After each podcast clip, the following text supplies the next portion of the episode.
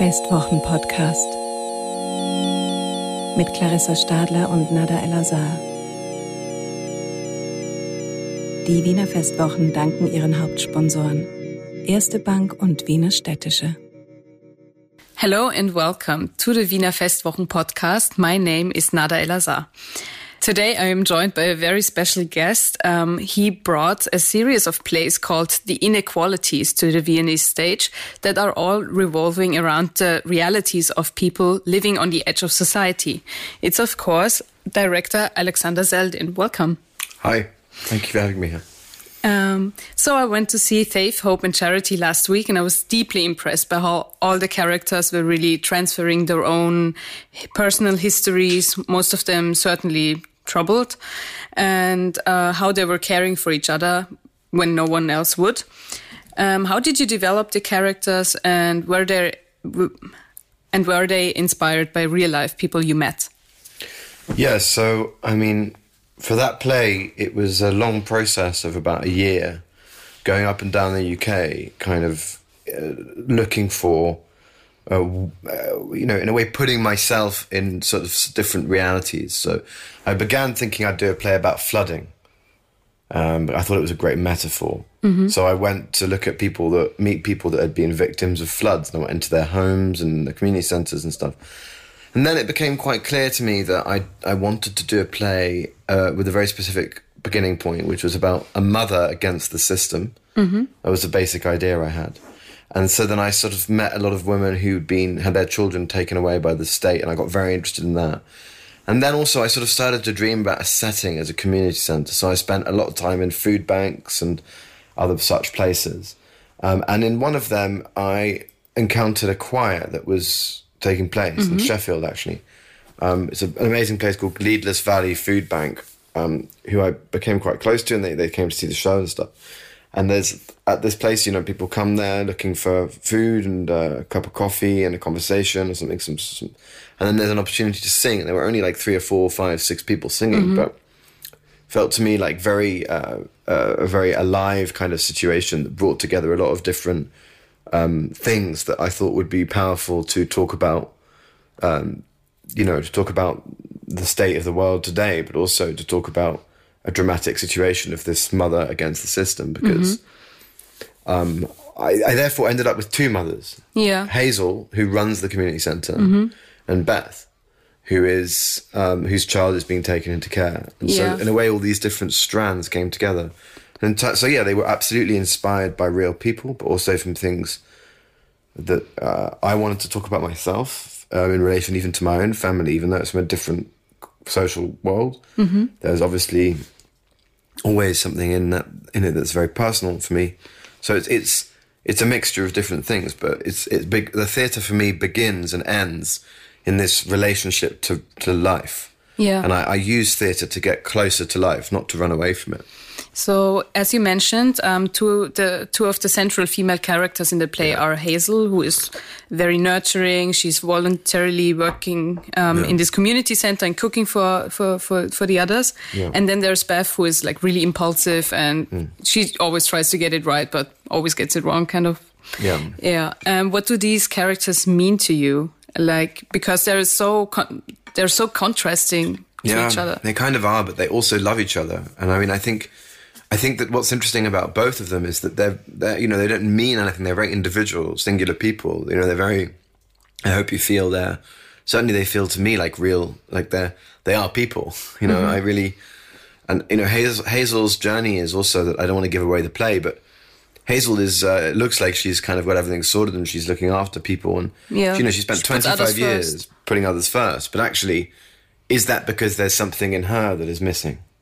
And of course, this is what becomes clear. Yeah. And likewise, you know, Beth has, Beth is, you know, you, you, I want, I want the audience to be quite torn about whether or not that child should be with its mother. I mean, I think it probably should, we're given the right support. But I met so many of these women who were in this terrible situation of being judged on their past. So there was an immediate, um, a priori kind of thing yeah. uh, going on where people would be uh, assessed according to their background, what happened to them, and all this sort of stuff, and not given the support to be the mothers that they could be. Yeah, sure. And yeah, so so they're very different, but also their friendship I thought was quite original. Yeah, I think so too. Um, I really liked how there's there's so much like going back and forth between them. I like I like I really like the energy between these two. Um, I wanted to ask you about something else. Also, also um, I think you chose to put the audience on one level with the stage. Yeah. And um, luckily, the restrictions in Vienna just changed before. Yeah, just before I arrived. Yeah. Yeah. So um, people could sit next to each other again. Um, sometimes an actor would like sit next to you and talk to the others.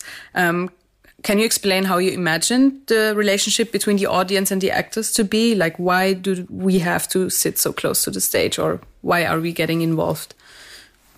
Well, you know, I think when I make a piece of theatre, I want to sort of make it, I want to think about how it feels for you to be in the theatre. So it's, a theatre is a civic uh, and emotional kind of space, you know. So the all the revolutions in the history of theatre have come from the architecture as well. So in the Greek theatre, for instance, there was a big shift. And then, you know, even in Ibsen's time, this idea of the proscenium is like a letterbox through which you mm-hmm. look at private life that otherwise remains hidden.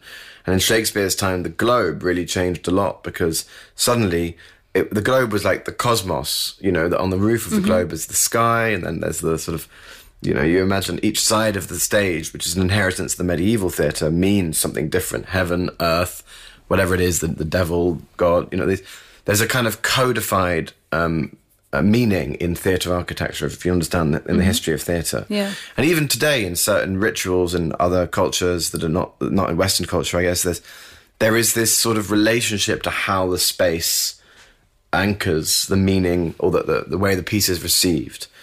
And a lot of Western theatre is is stuck in a in a kind of uh, uh, habit of performing in a 19th or even 18th century model, and um, I I'm I'm very interested in in understanding that that's our, our inheritance now, but also trying to to work within that and shake it a little bit to to the purposes that I'm looking for, which is to say, I don't want the audience and the actors to be separate. We are all people. Yeah. And I think that I think that one of the key kind of themes of the play and of my work is that theatre is a way of bringing us into life, not taking us away from it.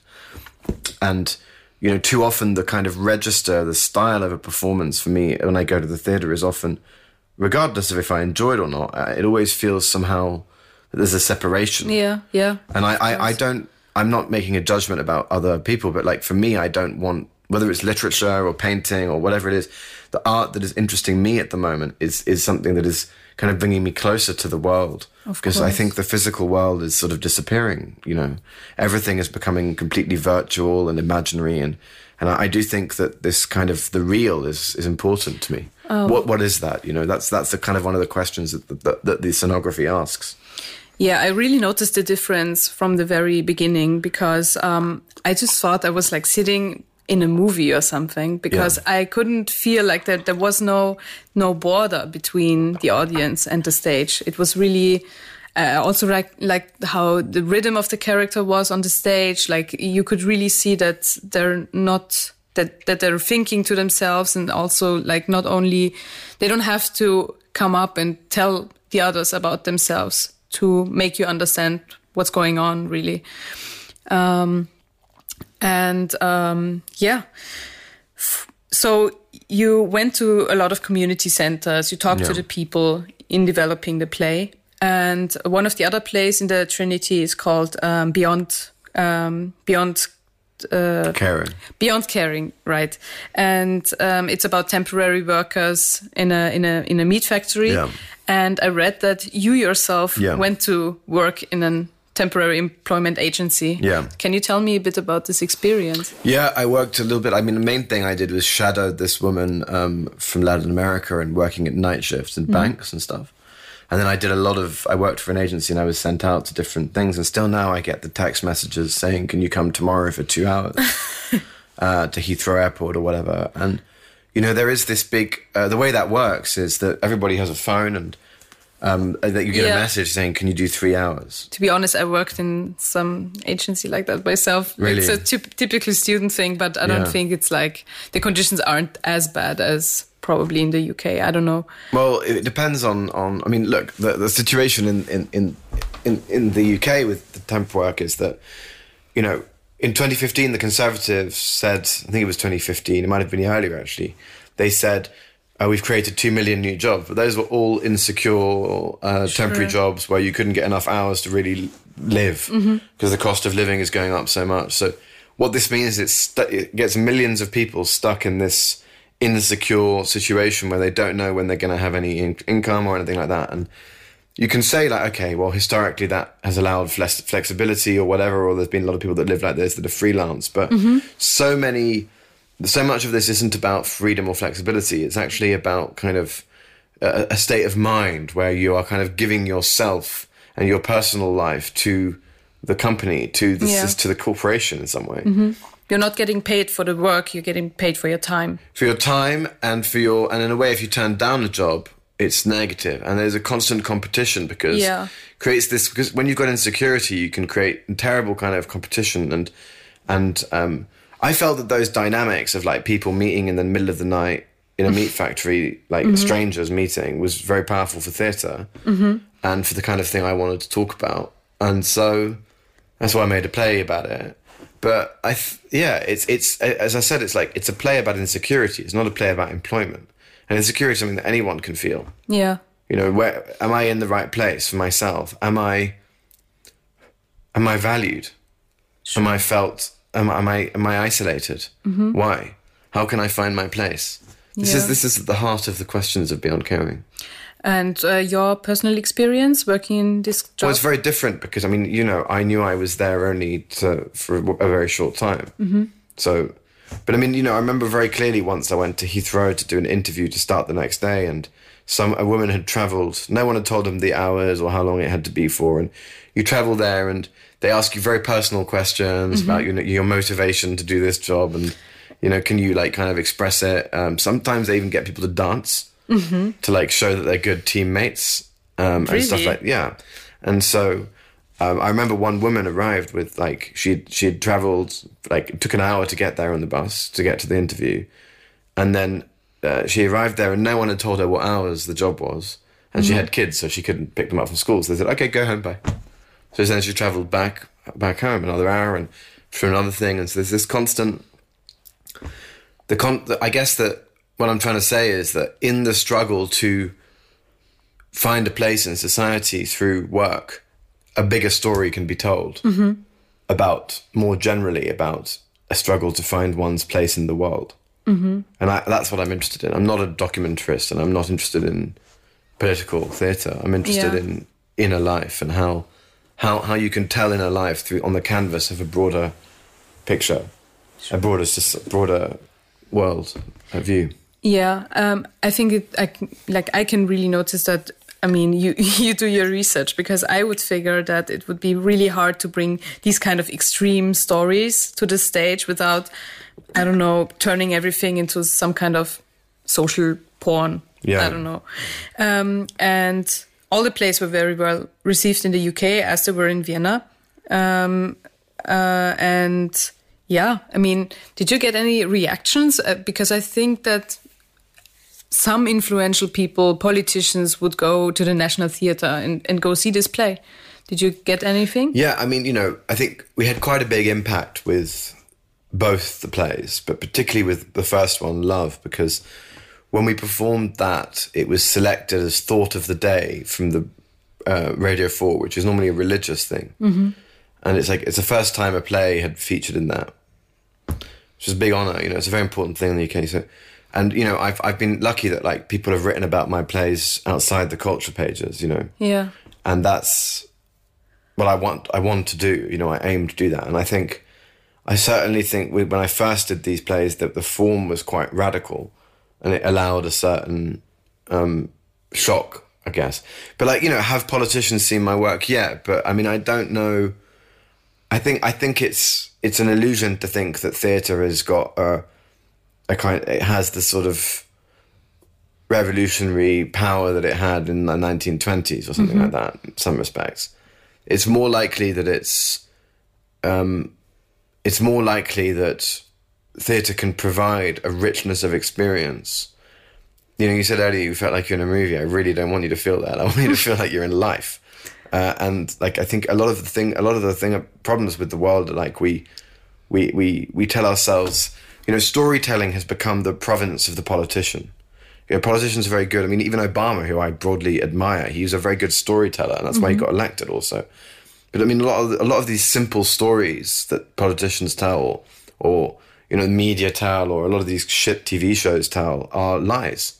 You know, simple stories are lies. They, they, in my opinion, they, they kind of, um, they kind of delude people about about real life and and about their own lives. Mm-hmm. And I, I, don't think that's helpful. I don't think we need stories to help us. Um, well, maybe we do, but I'm not interested in that. I'm not interested in telling stories that give you sentimental feelings. I want mm-hmm. deep, complicated, true feelings. And in that respect, the, the plays have a political power because that's where real change happens. It's inside you. It's when something travels in you and it shifts the way you see.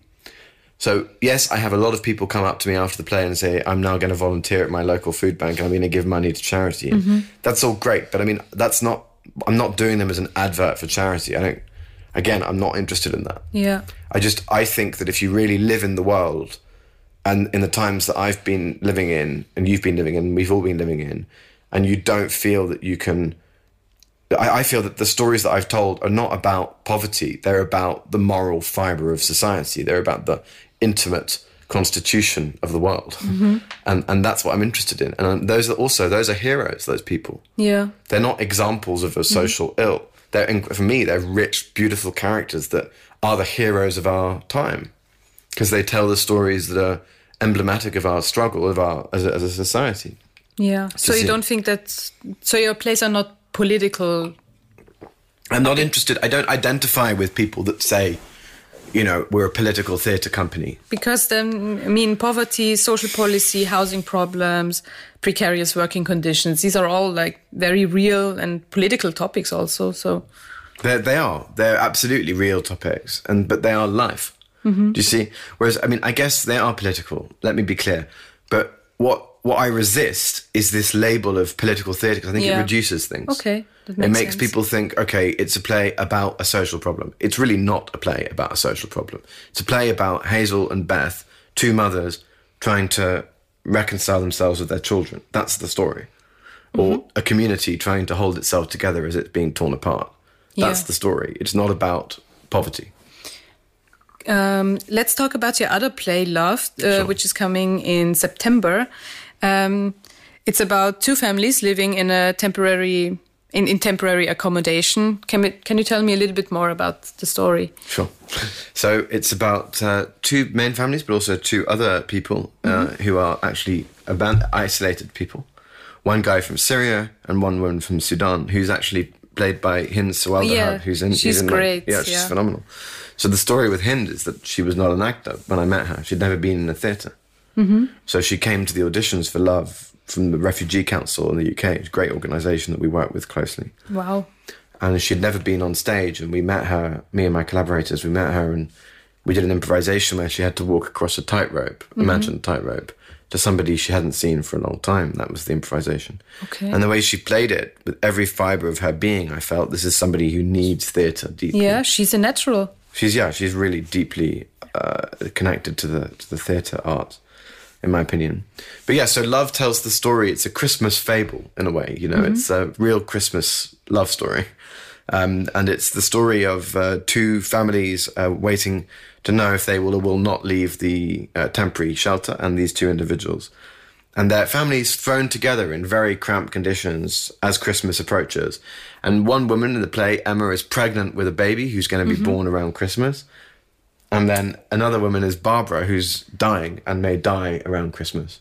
Okay. And so it's the story about the beginning and the end of life, but it's also a kind of uh, story about finding shelter and as a family. And when family love, when bonds of love are stretched to the extreme, what survives and what, what, what does that teach us about what love is? Mm-hmm. And I, th- I wanted to do a story about about love, and I thought that this would be the setting in which to express a fam- to write a family play. Yeah. So so that's the story. It's it's it's about one family, a young family who've just arrived, and this older family who's just Colin and his middle-aged uh, middle-aged man Colin and his mother Barbara, and then and then both struggling to see how long they will be in this place for. When did you write the play? 2016. And um, was there any occurrence, or why did you choose to write a play about love? Well, again, you know, I, I'm always looking for like a situation that can be theatrical. Mm-hmm. So I came across a report called Christmas Families in B and B's by a charity called Shelter, and it was like first-person testimony of people who were living in B and B's.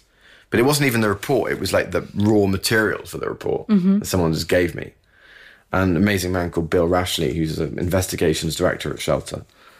Um, it's the biggest homelessness charity in the UK, mm-hmm. and and um, reading this material, I just thought this is an incredible situation for drama, and for like showing the world in a kind of through another angle. And then again, you know, I I, I wanted to write a family play after Beyond Caring because I kind of at first I thought, okay, maybe I'll write something about those people from Beyond Caring when they go home, and I, I was sort of drawn to like you know the family drama as the next form for me. I, I, I try and have a conversation with the traditions in theatre, you know. So, Yeah. You know, there's the, and also I'm British, so I've got quite a big weight of like playwriting, you know, and like the different types of story plays that exist. And so, you know, with, with, with Beyond Caring, I want, I was doing a, a kind of work play, um, which I wasn't like consciously thinking about, you know, Arnold Wesker or people like that, but I was, indirectly, I guess that was there. And then for, for Love, I really wanted to do a family play, but I wanted to do my my version of it, and that's what ended up with Love. And then for Faith, Hope, and Charity, it was a play about community. Yeah. and that's a different. So I had to find a different way of. For that, Chekhov was very useful. Very nice. I'm really excited for the play. Um, Great. Can I ask you about something? I read that you were already directing at 16, Yeah, seventeen. 17. Was it sixteen? I can't remember. And by the way, 16. we also share the same birthday, 24th of April. no way. Yeah, we do. That's a great birthday, huh? yeah, I know. The Nice weather's time always nice. Nice time. of year. A happy birthday for when is it? What we know? Oh, next year. Next year. yeah. Um, yeah, did you always want to make theatre? Yeah, I mean, theatre for me was like, oh, If not, what else? writing. Writing. But I mean, it's you know writing. But I, I I needed other people, and I wanted the feeling of life. You know, and I remember when I was sixteen, I did I wrote this play, and I was staging it in a very conventional way. Uh, it was a set. Was an adaptation of Marguerite Duras' Moderato Cantabile, and there was like people in a bar scene, and I'd done the bar very realistically on the stage. Really, really, really boring. And somebody um, in a break, the producer, who was a kid like me, you know, was just playing the piano in the corner, and then somebody was like fiddling with the lights, so it went onto blue, and then someone was walking across the stage, and suddenly I realised there isn't. This isn't even a scene from my play, but suddenly the tools of theatre are allowing me to see life with a new intensity. Mm-hmm. And this deeply moved me, deeply attracted me. And so when I'm looking at the world now, I'm always trying to see it through the prism of theatre. So in a way, that's that's that's how that first moment made me realize like theatre is a way of like looking at life. Mm-hmm. Theatre is like teaching us to like really feel life. And it's no accident that the origins of the word theatre are seeing place. And I've said that about a hundred times this week. So Yeah. sorry if I'm repeating myself in every interview I do, but that's kind of destiny when you do more than a few. Um, so yeah, so so so that was the first immediate kind of falling in love. Um, but it, it, yeah, it's it's theatre has become like a sort of it's sort of a lot of my life energy is in, in theatre. You know, a lot of it's what I'm it's what I'm doing with my life. You know, I'm I'm really trying to give myself to it. Sure. Excuse me if that's too personal, but I would be really interested in whether your family has a connection to theatre as well. Nothing. Nothing. No, I didn't go to theatre at all growing up. My parents were, um, well, a little bit when I was a kid in London. Yeah. But I moved to like the countryside near Oxford when I was like younger, uh, I guess like 10. And then growing up, not really. I mean, a few experiences, but some of them were really overwhelming. Um, but, but not, it wasn't a cultural. My father was a maths teacher and then he became a, um, a kind of lecturer, but uh, he was very ill and died when I was 15. And my mother was looking after him, and uh, and so I was very I was very free to roam, and I was quite a troubled teenager. You know, I sort of kind of got thrown out of my school, asked to leave. It's sort of Okay. debatable what exactly was going on there. Um, but yeah, and I, I, I, um, I found the- I found, I, you know, I started writing poetry with my best friend, who's since gone on to become a rock musician. um, and we still now kind of have that very nice relationship where we, we, we share that desire to like, I don't know, we used to go to poetry nights and stuff. And, and that's how I got started in writing. And I was reading a lot and literature, and it kind of made me feel that I was looking for sincerity, which I think a lot of young people do. Yeah. And I felt, you know, I felt a bit like Holden Caulfield, you know, I felt in, in Catcher in the Rye, kind of trying to get away from everything that felt phony. And I, I just, I think that, that, that, that very basically, I think that really helped me. Mm-hmm. Literature and theatre, I, I was just really connected me to a feeling of, and I've kind of, I, I think like a lot of artists, I've kind of kept myself in a dialogue with that version of myself when I was 16. And actually, my next works after after this trilogy is more and more kind of autobiographical. Okay. So it's a totally different approach to theatre that I'm trying to find. I hope it will work. I'll give it my best. Really excited for that as well. Um, you worked in Russia, Georgia, the Middle East. Yeah. Um, what's your connection with Vienna? None. I've never been here. So how are you like? I love it. I, I mean, it's amazing. It's like I've always wanted to come to Vienna. Mm-hmm. I've always looked from afar at the Vienna Festival and like its ideals. You know, it was started after the war to foster understanding of difference through pluridisciplinarity in different forms Yeah. and diversity. And I have fallen a little bit in, kind of in love with the idea of what a festival is. I think it really excites me. I think it suits me as an artist festival, almost maybe more than like a traditional theatre season, because there's something about a festival that is about the uniqueness of an event Yeah. and and the part and I think also like the approach that Christophe Slagmuylder has got here of like you know looking for spaces for the works and finding you mm-hmm. know it's so exciting to think of performing Love in Steinhof which is a Yeah. festival which is part of me which is a theatre in a hospital complex that has a terrible history mm-hmm. of being used by the Nazis for euthanasia of children Yeah. And But it's, very far away from the city center, Very like where you'd expect uh, theater to happen. Yeah, so Steinhof is, you know, it's this space that where there's still a functioning hospital in it, mm-hmm. and so for me, it's it's it's actually opened me up this experience at Vienna Festival to something that I really want to do in my work, which is think more and more about like where something is performed and what that means. Um, and that's very difficult to do for like so many reasons. Most of them economic, um, especially in the context of the UK theatre, which is a theatre where the imagination is quite strangled by economics. And the sense of the event is the province for very few people can get to do that. And you have to have a particular or or that that that way of thinking is exploited commercially. Yeah. So it's like Punchdrunk, this company that does sort of site specific things where you can kind of it's like immersive, but it's really commercial. It's really actually a commercial trick now. Um, so for me, it's a different it's a different question. Like how does place echo something? And that's so yeah. So I love Vienna. I'm really really impressed with it so far. I'm really and I, I like the audiences as well because I think they they know a lot about theatre here. They have a certain understanding of like they've seen so much, and Yeah. the level of the work is so high here anyway. So that there's a really deep. I feel like you know you kind of got to be on your A game here. yeah. um, so yeah, I hope I hope people like my stuff. They, I think they will. Um, yes. So as you mentioned, Love is going to premiere in the Jugendstil Theater am Steinhof on September 2nd. Yeah.